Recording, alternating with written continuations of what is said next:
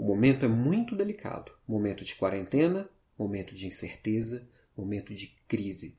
É crise na política, crise na saúde, crise econômica e principalmente crise na liderança. É na crise que os problemas que sempre existiram ficam evidentes. Como que a gente vai aprender com isso e como que a gente vai passar por isso? Eu sou Alan Pimenta e aqui no Papo de Líder, o papo é reto.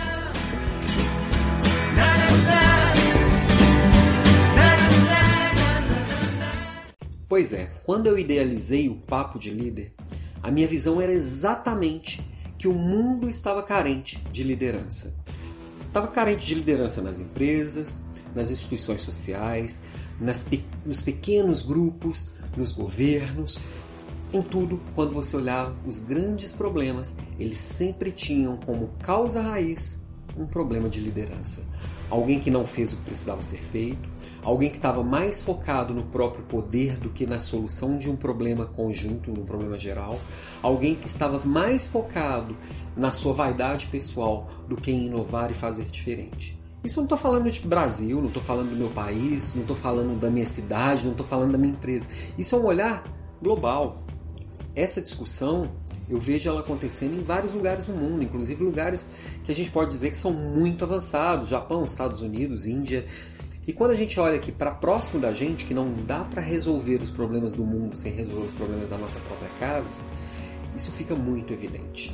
Quando a gente olha problemas próximos da gente, todos se tivesse uma liderança preparada, assumindo com protagonismo, autonomia, responsabilidade e foco na solução, estava sendo diferente. Nesse momento agora, um momento de pandemia, um problema mundial, o que a gente vê, por exemplo, no nosso país, é um governo que está preso nas suas ideias e mais lutando contra um inimigo real imaginário do que realmente lutando contra o problema em si. O foco no problema ele está muito maior do que o foco que deveria estar sendo na solução. E aí quando eu olho quem deveria estar é, talvez questionando, provocando, que é uma oposição, essa oposição está fazendo a mesma coisa de um jeito diferente. Aí quando a gente olha alguém aqui do meio que seria um mediador disso, que poderia estar fazendo então, talvez essa provocação dessas outras duas lideranças, também liderando de um jeito torto, muito mais olhando para o próprio umbigo do que para qualquer coisa. Aí eu olho para os meios de comunicação que deveriam estar informando, deveriam estar trazendo a verdade mais apurada possível, mais isenta possível à tona, também escolhendo um lado e também brigando por aquele lado, ao invés de simplesmente amarrar e ajudar, fazer com que as pessoas se unissem em torno de uma causa que é talvez o papel de uma, de uma empresa de comunicação, de uma empresa de mídia, seria de informar e conscientizar. Então, nesse momento, eu tenho ficado aqui bastante reflexivo do quanto as pessoas se preparam para quando surge uma oportunidade de liderar qualquer coisa. E aí eu volto aqui no meu propósito, que eu vou estar sempre buscando ser um líder melhor para inspirar outros líderes a serem melhores e assim eu vou criando uma rede que possa fazer sentido.